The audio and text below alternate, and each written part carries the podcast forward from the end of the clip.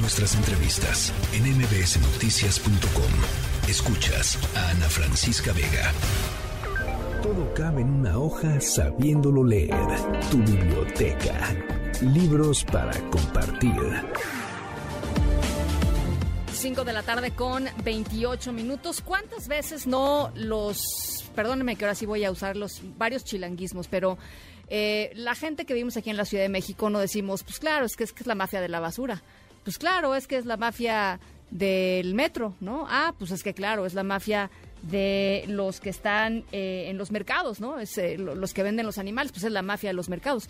¿Cuántas veces no hemos tenido estas eh, pues referencias que son casi naturales para nosotros, pero que son pues la representación de una ciudad que está en buena medida dominada y en algunos de los espacios más importantes dominados por grupos eh, de poder que ejercen sus propias reglas y que ejercen sus propias normas y que determinan a partir de ahí pues mucha de las relaciones y de los resultados que obtienen las personas en su día a día.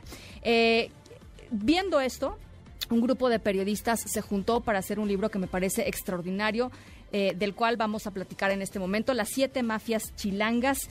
Eh, la editorial es Random House y la coordinadora de este libro es la extraordinaria periodista Sandra Romandía, a quien yo saludo con muchísimo gusto. Sandra, ¿cómo estás? A ver, ahora sí, la tercera es la vencida, mi querida Sandra Romandía.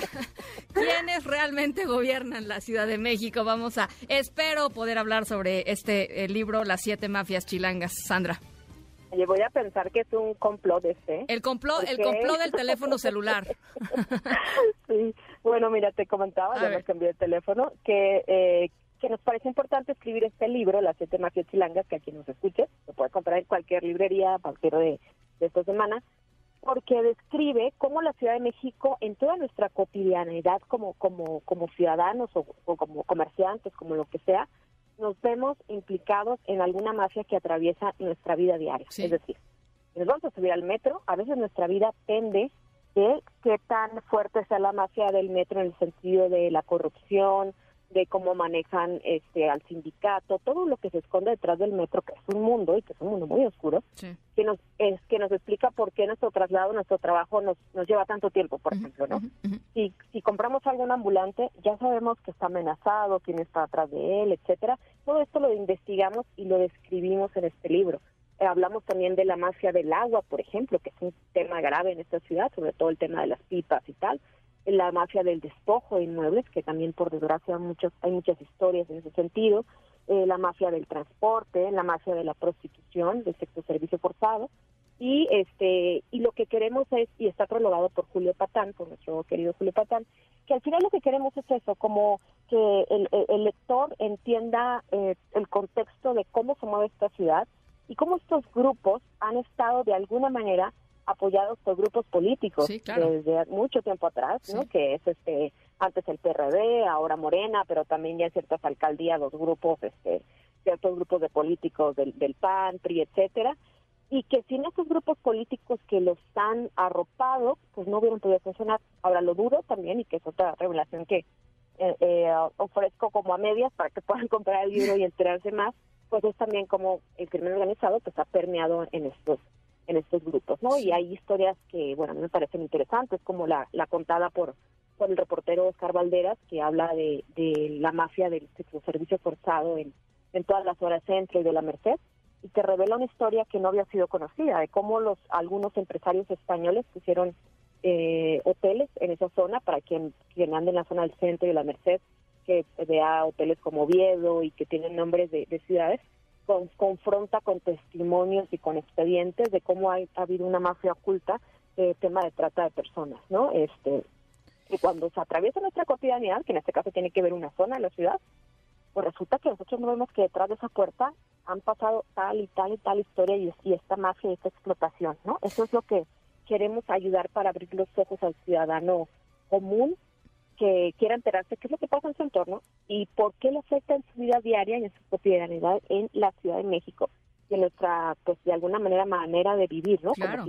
claro. No, bueno, a ver, yo, yo creo que eso es el eh, de fondo, eh, más allá de lo interesante y lo pertinente que pueda ser la investigación periodística, es, digamos, una manera de que los ciudadanos eh, abran los ojos en torno a los costos que permitir, digamos, que se toleren estas mafias en la Ciudad de México implican para los propios ciudadanos. O sea, porque finalmente los ciudadanos en, en muchos de los, de los ámbitos de su vida cotidiana terminan pagando las consecuencias de la existencia de estas mafias y de la omisión y de la complicidad de las autoridades. Así es, nosotros los ciudadanos mantenemos a esta ciudad, que es un gran monstruo, ¿no? Eh, y los y las, las autoridades en teoría tendrían que dedicarse a regular y administrar ese dinero, que todo funciona bien.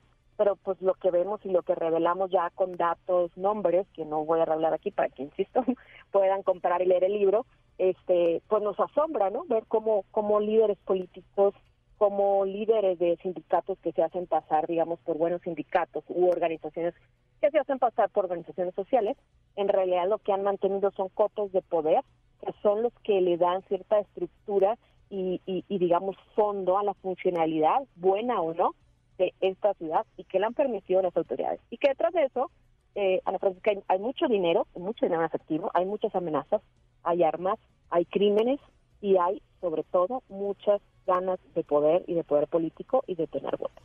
Eh, yo te quiero preguntar, Sandra, porque evidentemente eh, hacer periodismo y hacer periodismo fijándote en lo local, sabemos que en México, pues evidentemente tiene sus tiene sus riesgos y tiene sus desafíos. Supongo que parte también de entrarle estos temas eh, entra en, ustedes la, esa consideración.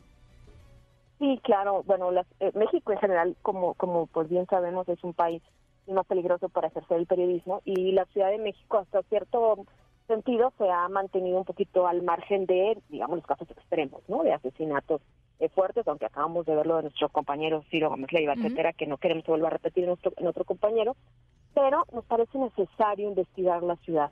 Insisto, este, la Ciudad de México es, es una realidad subcontada, es una realidad por contar eh, describir cómo los grupos eh, criminales están operando, quién se está beneficiando, es necesario, pero también es urgente. Y claro, a veces lleva riesgo, a veces conlleva este, amenazas, a veces representa que cambiemos nuestro estilo de vida.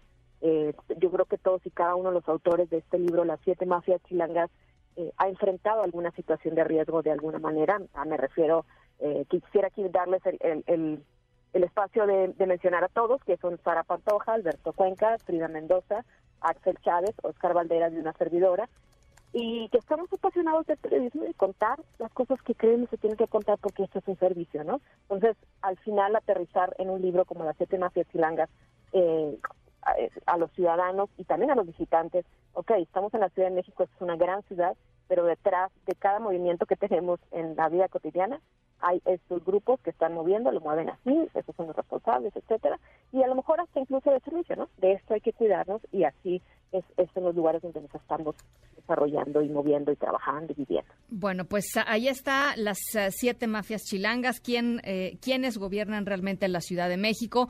Creo que es una lectura muy pertinente. Sandra, yo este, les deseo lo mejor, ojalá que sea eh, una buena rodada de este, de este libro, prologado por el em, eh, adorado Julio Patán. Y, nada, pues ¿lo, van a, lo van a eh, presentar pronto.